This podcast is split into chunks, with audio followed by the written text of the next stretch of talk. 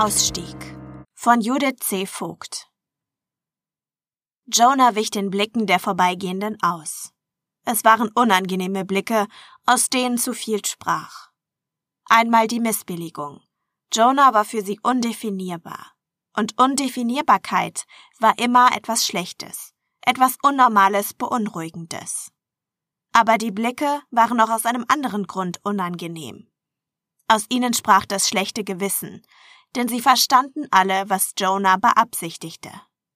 Seit drei Jahren herrschte Vermummungsverbot. Seit zwei Jahren blickten die Kameras in alle Winkel des öffentlichen Raums. Seit einem Jahr befand sich das neue Sozialsystem New Border in der Beta-Phase. Es gab bereits 17 Gerichtsurteile, in denen Angeklagte ihr Recht auf geometrisches Make-up und exzentrische Frisuren als Ausdruck ihrer Persönlichkeit statt als neue Form der Vermummung erstritten hatten. Jonah wusste genau, wie weit man gehen konnte. Über die Nase zog sich ein weißer Balken. Über die Augen wanderten unregelmäßige Punkte. Zwei lange blaue Strähnen hingen mit Haarspray festbetoniert aus der ansonsten kurzen schwarzen Frisur bis auf die Wange herab. Jonah hatte sich daran gewöhnt, mit dem linken Auge daran vorbeizuschauen. Drei verschachtelte schwarze Dreiecke zierten die rechte Wange und den Kiefer bis zum Hals herab und bildeten einen starken Kontrast zur hellen Haut. Grüne Scheiben baumelten an den Ohren. Runde, nicht allzu unangenehme Steinchen in den Schuhen veränderten den Gang. Jonah war unsichtbar. Die Umstehenden wussten es und fühlten sich schlecht dabei. Obwohl sie nichts zu verbergen hatten, fühlten sie sich plötzlich schmerzlich sichtbar. Als der Bus kam, stieg Jonah ein, zahlte mit Bargeld und warf einen festen, entschlossenen Blick in die Kamera über der autonomen Fahreinheit. Jonah fand einen Platz im hinteren Bereich. Mehrere Dutzend Augenpaare hefteten sich auf das Make-up, auf die Strähne. Aber das Kameraauge war blind für Jonah. Mikan 87 legte einen Finger an den Chlorophyllscreen, der vor ihr in die Wand eingelassen war. Heute musste sie Abschied nehmen, und sie konnte sich einfach nicht lösen. Wenn ihre Schicht morgen begann, würde alles vorbei sein. Sie zoomte aus den so detailreich gestalteten Komplexen der Stadt heraus, schob die Karte etwas hin und her und zoomte dann in Straßenzüge hinein. Mit einem bittersüßen Gefühl versuchte sie eine Konstante der letzten Wochen wiederzufinden. Sie fand sie in einem Bus. Jonah. Mikan lächelte, als sie das mit verwirrenden Markern bemalte Gesicht fand und darunter doch so deutlich die Konturen von Jonas Gesicht erkannte. Der Computer bezeichnete Jonah mit einer Zahlenfolge, einem Namen, einem im Pass und auf der Geburtsurkunde eingetragenen Geschlecht und einer Menge statistischer Daten, die einander teils auf den ersten Blick widersprachen. Aber so waren Menschen nun mal. Jonah war nicht binär, radikalisiert in queer-feministischem Kontext, kapitalismuskritisch und zunehmend bereit, auf die Barrikaden zu gehen, ungeachtet der persönlichen Kosten. Jonah hatte sie ein Stück weit mitgenommen. Sie hatte viel gelernt. Sie spulte zurück und schaute im Schnelldurchlauf durch Jonas Nachmittag. Es hatte wieder ein Treffen in einem der Keller des alten, wegen Einsturzgefahr aufgegebenen Bergbauinstituts gegeben. Jonah hatte einen USB-Stick mit gehackten Daten aus der Landesverwaltung weitergegeben und lange mit Felice geredet, der Astrophysiker war. Normalerweise waren die ja nicht so von der radikalen Sorte, aber Felice und Jonah hatten lange zusammen an einem Laptop gehangen, diskutiert. Mikan sah das Erschrecken, das ab und an über Jonas geschminktes Gesicht geisterte, während Felice es wegzulachen versuchte. Lynn und Erika waren ebenfalls da gewesen. Aber für Jonah hatte nur das Gespräch mit Felice existiert. Sie hatten sich zum Abschied einen verunglückten Kuss gegeben. Mikan sah die kurze Szene und musste lachen.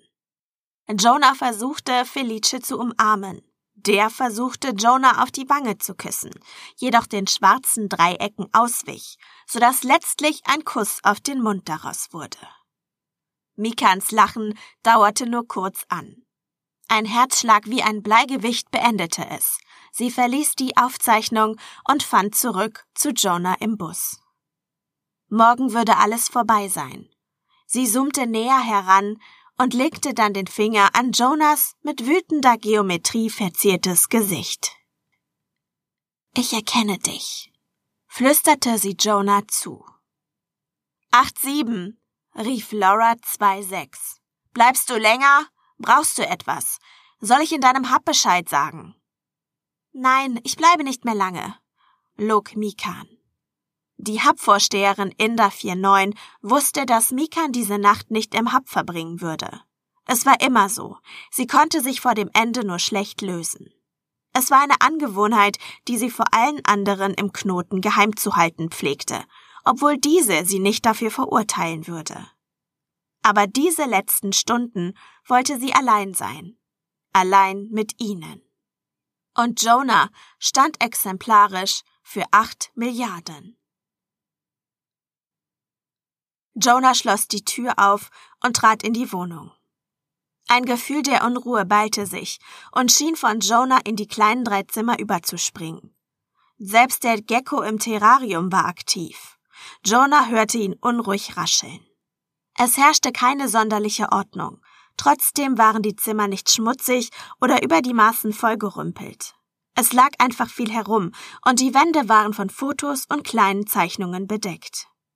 Normalerweise strahlte das alles ein Gefühl von Zuhause aus. Etwas Heimeliges.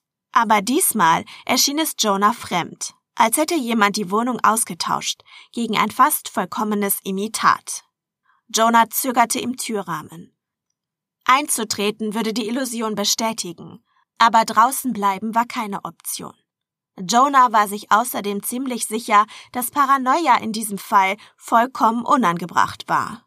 Hier drin befanden sich keine Kameras. Die Wohnung war eine abgeschottete Höhle in einer Welt, in der die Privatsphären immer kleiner wurden. Der Spiegel im Flur offenbarte, dass das Make-up bis auf einen verschmierten Streifen noch intakt war. Felice mit seinem misslungenen Kuss. Jonah erwiderte den ernsten Blick des Spiegelbilds. Für einen Menschen war es nicht schwierig, unter den Dreiecken und Streifen das Gesicht zu erkennen und wiederzuerkennen. Für eine KI unmöglich. Jonah lächelte grimmig. Erneut unentdeckt von den Kameras der Stadt. Das war die morgendliche Mühe wert gewesen, ebenso wie die Blicke im Bus und auf den Straßen. Jonah entschied sich zwischen Küche und Sofa für Letzteres, obwohl sich Hunger anmeldete. Gähnend klappte Jonah den Laptop auf und gab dem paranoidesten Linux ein 22-stelliges Passwort ein. Die Kamera war abgeklebt, aber das war eigentlich mehr pro forma, denn es war so gut wie sicher, dass niemand durch die Firewalls und The Onion Router Irrgärten bis zu Jonas Allerheiligstem vordrang. Und dann geschah das Unglaubliche. Die Benutzeroberfläche des Betriebssystems lag ganz frisch wie ein spiegelnder See da. Dann kräuselten sich darauf Pixel, als wäre ein Stein hineingeworfen worden. Jonah sog die Luft ein. Direkt in der Mitte des Bildschirms entstand ein Chatfenster. Jonah, ich kann dich sehen. Jonas Finger fuhren sofort zum Make-up. Der Eindruck, dass irgendetwas nicht richtig war, fast wie ein Traum, aber auf eine tiefere Art falsch, ließ Adrenalin durch die Adern schießen.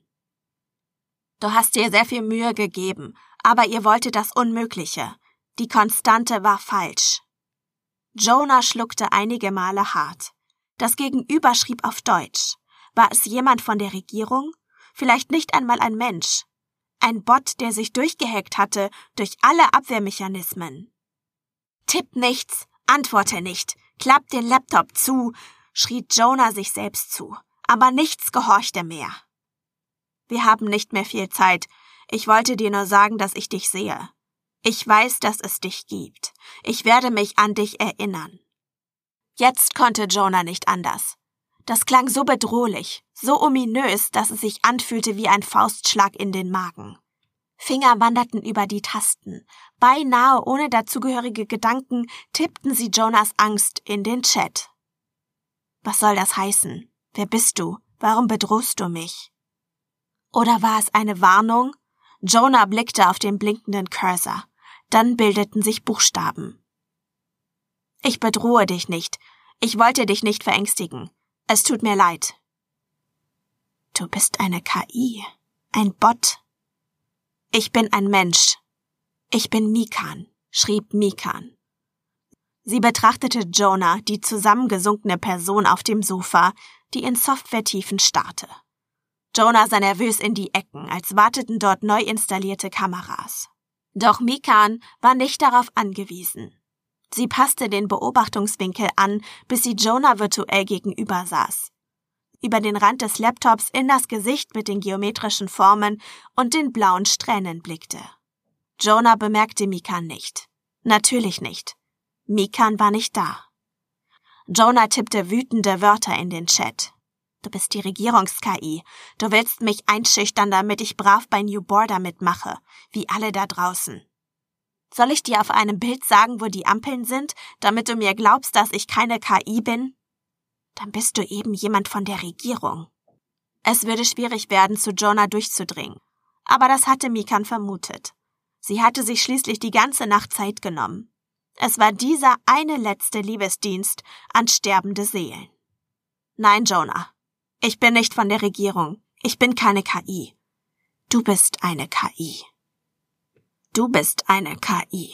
Jonah las die Worte wieder und wieder. Herzlichen Glückwunsch. Jetzt wirst du wahnsinnig, spottete ein eher kichernder Gedanke. Oder sie pflanzen dir den Wahnsinn ein, weil du ihnen zu widerspenstig geworden bist. Lassen dich an allem zweifeln. Jonah griff nach dem Rand des Laptops, um ihn zuzuklappen. In diesem Moment verschwand das Gerät. Es war einfach fort. Jonah schrak über die Lehne des Sofas zurück und landete mit dem Rücken auf dem Boden, als sich stattdessen die alte Frau Bledowska aus dem ersten Stock am anderen Ende des Sofas materialisierte. Jonah keuchte auf, teils vor Schmerz, vor allem vor Überraschung. Frau Bledowska sah rügend herüber. Dann entfaltete sich ein ziemlich aufgesetztes Lächeln auf ihrem Gesicht, wie eine Maske. Jonah sprang schaudernd auf und flüchtete sich zum Schrank in die Ecke. Weiter zurück ging es nicht. Jonah stieß mit dem Ellbogen ans Terrarium. Deadpool der Gecko war plötzlich vollkommen still. Wie, wie kann das sein? Wie kommen Sie hierher? Ich bin nicht Individuum 3497.je, das du als Frau Bledowska kennst. Mein Name ist Mikan 87. Ich bin eine der Programmierenden deiner Simulation. Scheiße, nein, das glaube ich nicht. Nun schwankte Frau Bledowskas Lächeln, als lege sich tatsächlich eine Note Menschlichkeit hinein. Ich habe noch etwas Zeit. Ich werde es dir erklären. Deshalb bin ich hier. Sie, Sie sind nicht echt, stammelte Jonah. Ich fürchte, Jonah, du bist nicht echt. Jonah rutschte am Schrank abwärts bis unter das leicht vorstehende Terrarium und legte die Hände ans Gesicht. Sofort heftete sich mit Schweiß vermischte Schminke an die Fingerspitzen. Jonah fühlte ein Würgen in der Kehle. Ich habe Wahnvorstellungen, richtig? Alles nur wegen Felice. Jonah verstummte. Die Treffen mit Felice die Theorien des Astrophysikers, Jonas erbeutete Daten von den Hochsicherheitsservern der Regierung, der USB-Stick mit den Ergebnissen, den Jonah heute offline übergeben hatte. Davon konnte sie doch nichts wissen. Und wie verschwand der Laptop und wurde durch Frau Bledowska ersetzt? Es gab nur diese eine Lösung. Ich habe Wandvorstellungen. Nein, du hast einfach nur recht. Bitte lass es mich dir erklären. Klar, gerne. Wenn ich schon den Verstand verliere, dann bitte ausführlich, bat Jonah und schloss die Augen. Du hast recht mit deinen Vermutungen. Das Fermi-Paradoxon lässt sich damit erklären, dass dies hier eine Simulation ist. All deine gesammelten Daten deuten darauf hin. Die Ergebnisse zu allem, was außerhalb eures abgeschlossenen Systems liegt, die dein Freund Felice gesammelt hat. Deine Welt ist eine Simulation. Du bildest mit all den anderen Menschen, mit ihrem Genom, mit ihren Erinnerungen, ihrem Wissen, ihrem Erfindungsgeist, ja, mit den Ökosystemen der Erde, mit Tieren und Pflanzen und eurer gemeinsamen Evolutionsgeschichte, eine künstliche Intelligenz. Du bist so etwas wie ein Bit inmitten von Sophobytes an Informationen. Nein, flüsterte Jonah. Aber es war keine echte Verneinung, keine totale Ablehnung, keine absolute Leugnung. Es war ein Nein, das einer Kapitulation vorausging. Jonah ballte die Fäuste und versuchte an Frau Bledowskas beunruhigend starrem Gesicht vorbeizublicken, ohne sie aus den Augen zu lassen. Du kannst dich wieder zu mir setzen. Bist du wirklich Frau Bledowska? Nein und ja. Ich habe Frau Bledowskas Avatar vom ersten Stock hierher gezogen, aber ihr Bewusstsein pausiert. Sie sitzt also nicht mehr neben ihrer Katze auf dem Bett. Du redest aber nicht mit ihr, du redest mit mir, Mikan. Und du hast die ganze Simulation programmiert? Nein, die Simulation läuft seit Jahren. Ich habe sie kurz auf Echtzeit verlangsamt, damit ich mit dir reden kann. Ich gehöre seit fünf Jahren zum Team der Betreuenden. Ich habe sie aber nicht selbst programmiert. Das war vor meiner Zeit. Kannst du sie einfach so verlangsamen? Normalerweise nicht. Jonah wurde kalt. Sehr kalt. Was war nun anders? Warum redest du mit mir? Mit einem Tippen des Fingers verlangsamte Mikan die Simulation noch weiter, nahm sich einige Sekunden Zeit, um sich zusammenzureißen. Sie blinzelte die Tränen weg und trank einen Schluck. Sie war es der KI schuldig, dieser wunderschönen Simulation, dieser Arbeit von Jahren. Es war Ausnahmesituation vorbehalten, sie zu verlangsamen. Normalerweise liefen diese kleinen Leben im Zeitraffer ab oft genug zu schnell, um überhaupt einzelnen elektronischen Menschenschicksalen Aufmerksamkeit zu schenken. Doch zum Ende hin wurde sie verlangsamt. Es wurde überprüft, wie die Algorithmen sich verändert hatten, wie das kollektive Machine Learning funktioniert hatte und wo sich die virtuelle Menschheit perspektivisch hinentwickelte. Dies war der Zeitpunkt, an dem das Team, das die Ergebnisse evaluierte, bestimmte, ob die Simulation weiterverfolgt werden würde. Diese hier würde nicht weiterverfolgt. Auch wenn das Team zahlloses virtuelles Leid im Laufe der vergangenen Jahre protokolliert und beobachtet hatte, würden sie es diesen kleinen Menschensimulationen nicht zumuten, ihr eigenes Ende mitzuerleben. Die Abschaltung war eine humane Lösung, selbst für Wesen, die eigentlich nicht human waren. Mikan jedoch fiel selbst das sehr schwer. Bei jeder einzelnen Abschaltung bürdete sie sich diese eine Nacht auf, in der sie es einem von acht Millionen Menschen erklärte. Und dieser eine Mensch war heute Jonah. Jonas Herzschlag war der eines Geckos im Winter. So sehr hatte Mika die Simulation verlangsamt. Sie wusste, wenn sie herauszoomte, würde sie irgendwo Schreckliches und Schönes in unerträglicher Zeitlupe sehen. Feuergefechte und fallende Bomben, Menschen auf der Flucht, Knüppel in Gefangenenlagern, einsame Kinder in Camps an Grenzen, tödliche Autounfälle entsetzlich verlangsamt, Leute, die miteinander lachten, in Wohnungen ganz in Jonas Nähe, auf einer Bergkuppe beim Skifahren, beim Lesen einer Nachricht auf dem Handy. Sie würde Geburtstagskerzen sehen und gespitzte Lippen, die sie zum Erlöschen brachten. Im Krankenhaus dauerte der Atemzug einer alten Frau im Kreis ihrer Familie eine letzte Ewigkeit. Irgendwo ließ jemand ein Glas fallen. Die Faust einer 13-Jährigen landete im Gesicht eines Mitschülers. Ein überfülltes Schlauchboot trudelte ohne Benzin in einem gnadenlosen Meer. Ein Stempel traf auf einem Formular auf. Jemand bediente die Maschine, die flüssige Schokolade in eine Form füllte. Eine Frau in einem Innenhof wob einen kompliziert gemusterten Stoffgürtel. Feuerschein über einem Wald. Ein junger Mann lehnte an der Schulter seines Freundes, und es war der Moment, bevor er die Augen schloss. Mikan kannte diese Szenen. Sie würde sich noch einige davon ansehen. Sie würde feststellen, dass diese Welt dort auf der anderen Seite des Bildschirms so komplex war wie ihre eigene. Nein, mehr noch. Acht Milliarden Menschen lebten mehr als die 53 Millionen, die sich im Moment über die Erde verteilten. Manchmal fragte sie sich, ob es möglich war, dass die Simulation, in der sie nun Jonas aufrührerisch geschminktes Gesicht betrachtete, nur eine Simulation in einer Simulation war. Dass auch ihr Leben, auch ihre Gegenwart simuliert wurden von einer extragalaktischen Gottheit oder einer zukünftigen Zivilisation oder von Aliens, die die Erde betraten und sich fragten, was geschehen war. Ob ihre Fiktionalität die Pointe einer Geschichte war, in der sie einem Menschen sagte, dass alles, was er kannte, virtuell war. Sie wischte sich erneut über die Augen. Sich von einer Simulation zu verabschieden, ließ sie stets an ihrer eigenen Existenz zweifeln. Sie hatte sich wieder im Griff. Morgen würde im Protokoll einsehbar sein, dass sie die Geschwindigkeit der Simulation manipuliert hatte. Aber Mikan wusste, dass das Team ein Auge zudrücken würde. Es war ein offenes Geheimnis, dass sie hier einer Verpflichtung nachging, die sie nur an sich selbst stellte. Sie schob den Regler in den Einstellungen wieder auf Echtzeit. Sie setzte das Headset auf, das den sehr seltenen Direktkontakt mit der Simulation ermöglichte, und schlüpfte mit Brille, Kopfhörern und Mikrofon direkt in den Avatar von Frau Bledowska und auf das virtuelle Sofa in Jonas Wohnung. Ich werde es dir erklären, sagte sie und sah, dass Jonas Augen sich weiteten.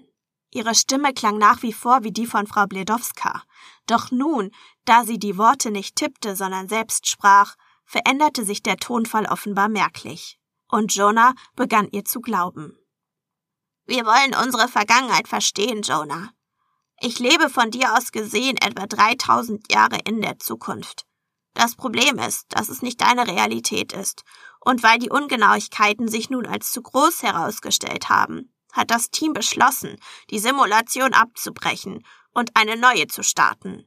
Es laufen immer mehrere parallel, aber sie benötigen sehr viel Rechenleistung. Und ab und zu müssen wir die, die uns die wenigsten Erkenntnisse liefert, abschalten, um eine neue zu starten. Wir füttern diesen Simulationen alle Daten, die wir aus der Vergangenheit haben. Es kommen immer neue Erkenntnisse durch Bodenanalysen und Archäologie dazu. Unsere Archive wachsen und wachsen. Und neue Daten lassen neu gestartete Simulationen immer vielversprechender werden. Bis vor zwei, drei Jahren galt deine Simulation als die präziseste. Aber leider haben andere sie mittlerweile überholt.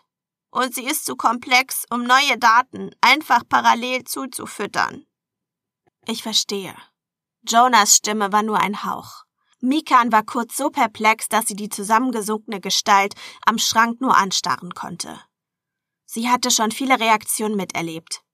Menschen riefen die Polizei, schrien sie an, lachten sie aus, hielten sie für Wahnvorstellungen oder griffen den Avatar an, in dem sie steckte.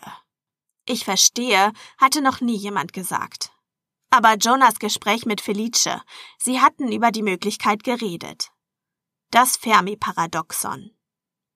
Mikan erinnerte sich an Felices Ausführungen dazu.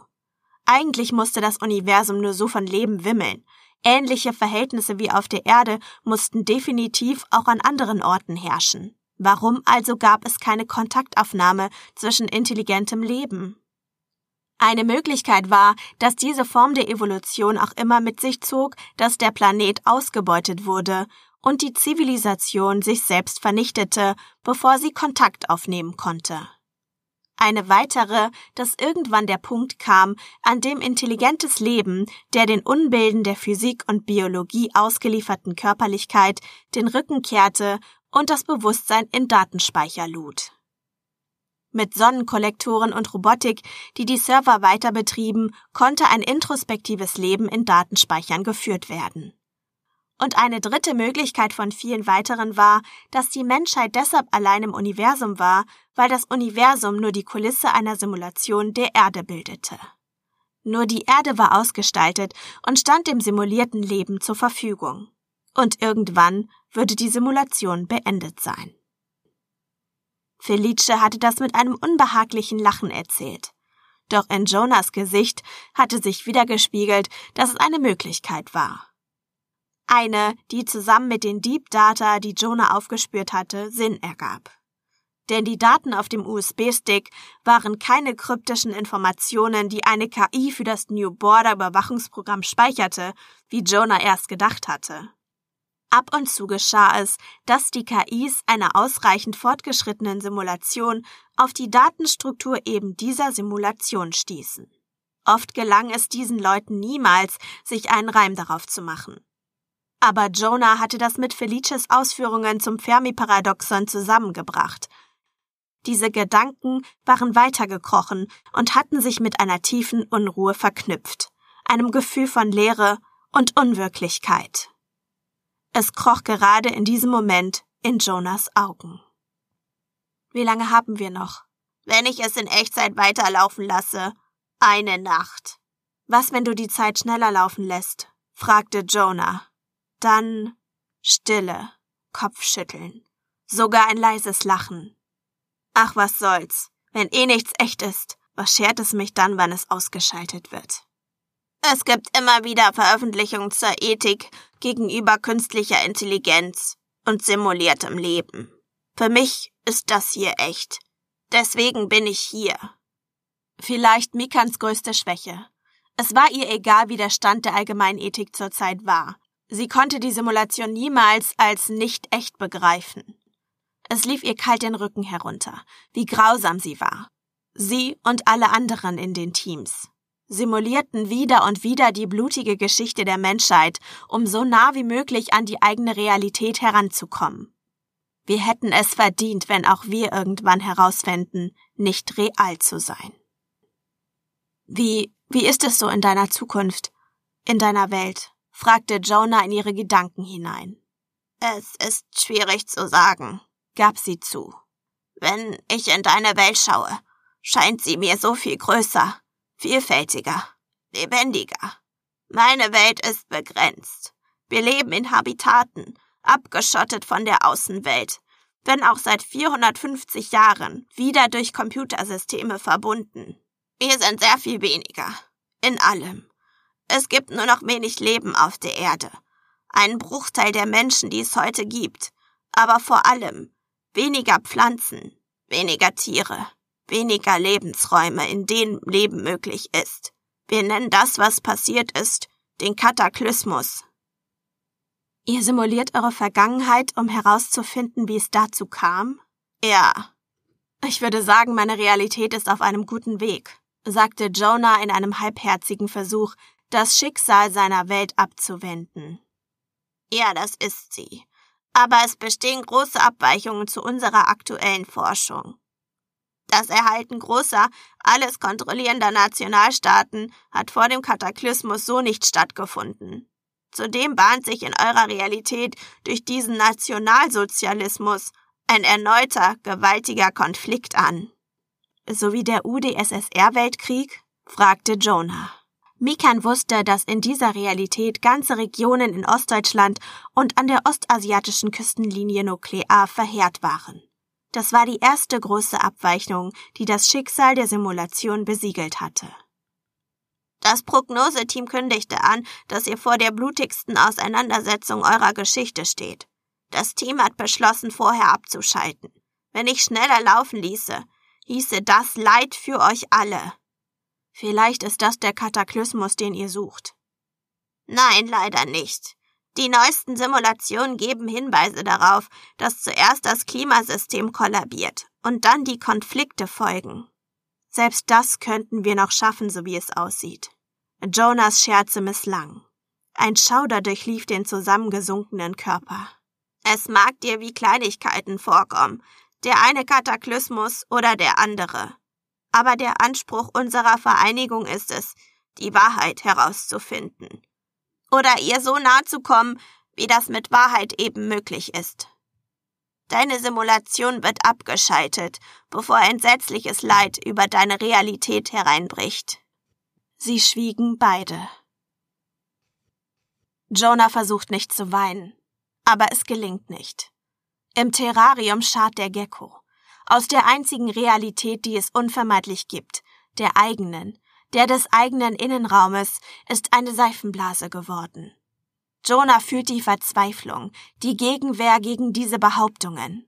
Aber all das wird sich auflösen wie eine Seifenblase, in die ein Finger sticht. Jonah ist nichts. Ein Haufen Bytes in einer gigantischen Spielwelt für Geschichtsforschende. Weshalb ist euch das überhaupt so wichtig? Schluchzen bricht sich Bahn und verzerrt die Worte. Ist es nicht scheißegal, wie wir die Welt zugrunde richten, wenn eh schon feststeht, dass wir es tun? Warum habt ihr all das überhaupt gestartet, wenn ihr wisst, dass uns dieser, dieser verdammte Kataklysmus quält? Warum dann das alles? Warum dann überhaupt starten und acht, acht Milliarden Menschen? Jonah schnappt nach Luft. Plötzlich habt ihr Mitleid und schaltet ab. Aber als die Pest jeden dritten Menschen in Europa umgebracht hat, im Holocaust und beim Genozid der Herero und Nama, da habt ihr nicht abgeschaltet? Dann könnt ihr uns auch noch unseren verdammten eigenen Kataklysmus auf eurer Festplatte machen lassen. Stellt auf 365-fache Geschwindigkeit und seht euch ein Jahr in einem Tag an. Noch schneller. Seht euch im Zeitraffer an, wie alles vor die Hunde geht. Nein, sagt Frau Bledowska auf dem Sofa. Jonah will schreien und alles zerschlagen, alles, was ohnehin nicht echt ist. Und gleichzeitig, warum? Der Schmerz in den Knöcheln wird sich echt anfühlen, vielleicht sogar die Verhaftung durch die Polizei.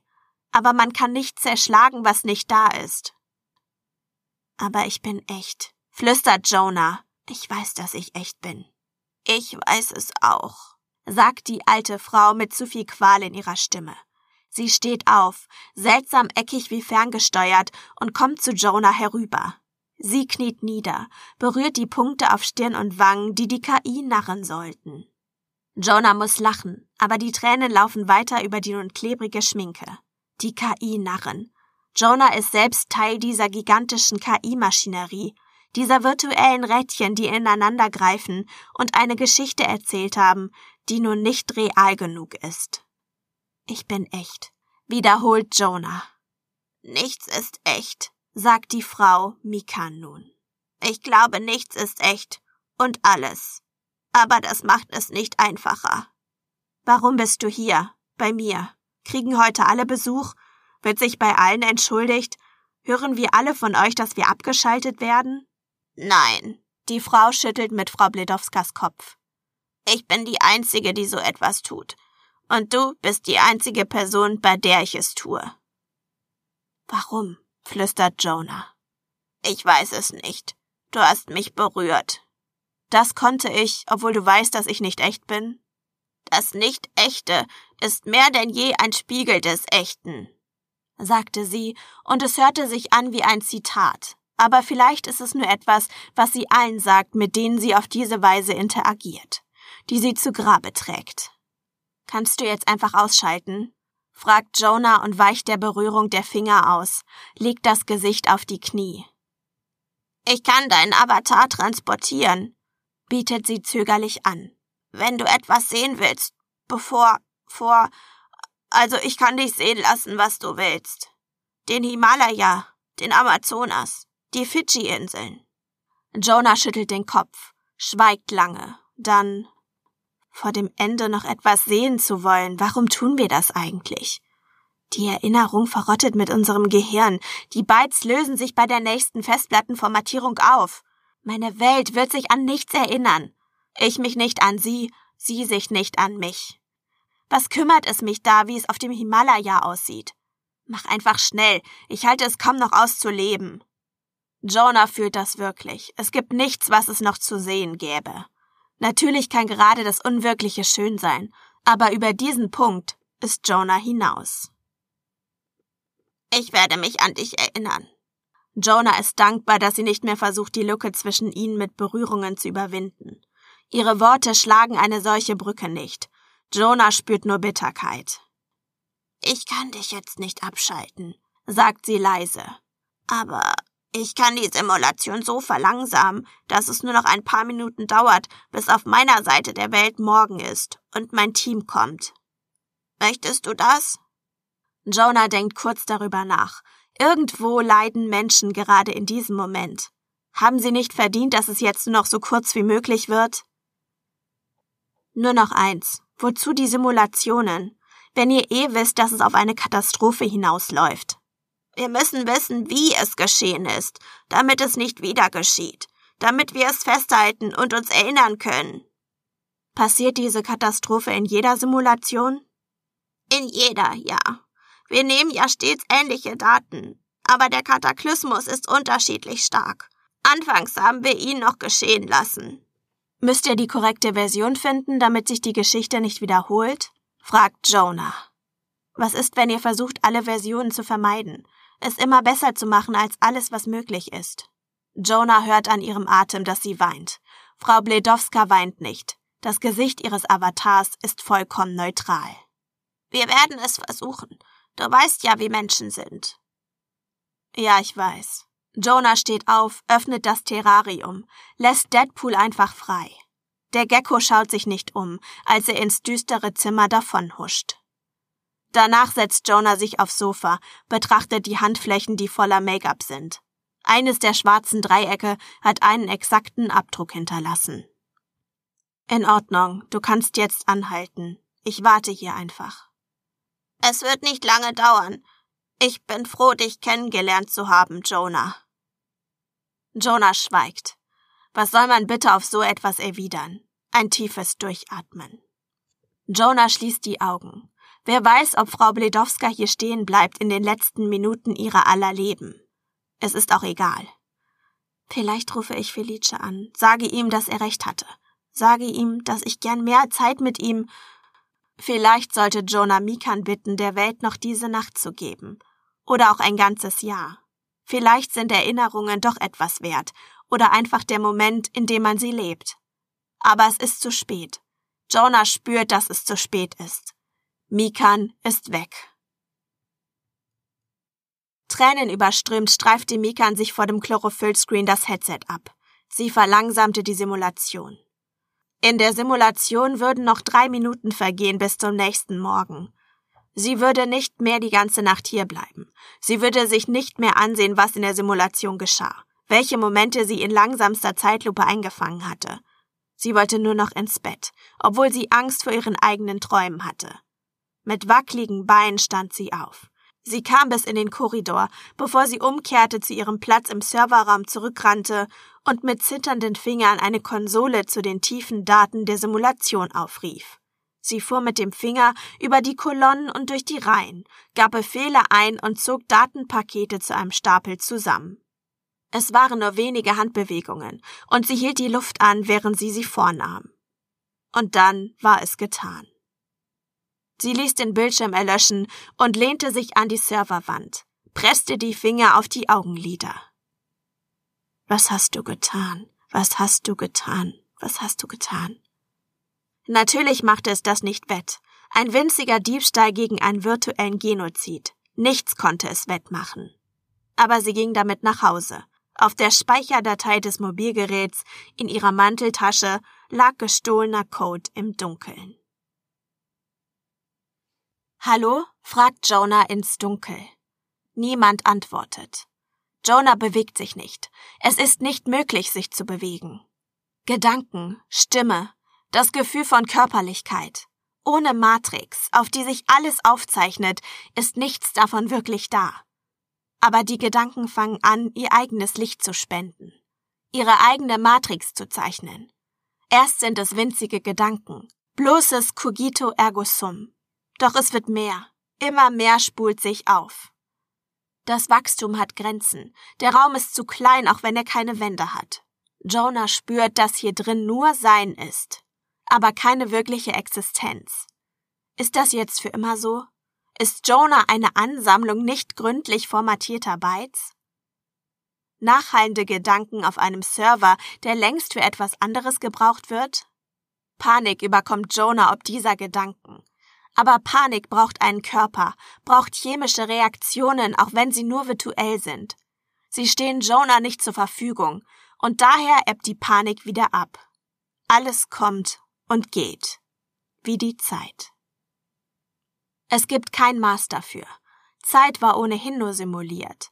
Was ist die reale Zeit? Das, was man an einer Uhr abliest? Jonah hat keine Ahnung und vergisst, dass es wichtig ist. Und irgendwann geht die Sonne auf.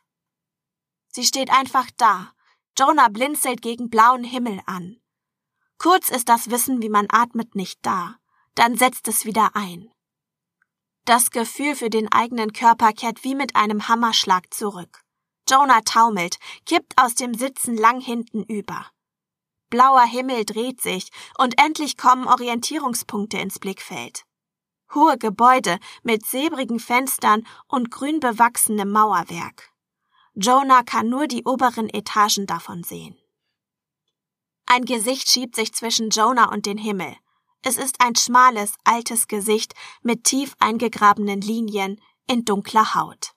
Kurzes weißes Haar, die grabbraunen Augen direkt über Jonah blitzen inmitten von Falten.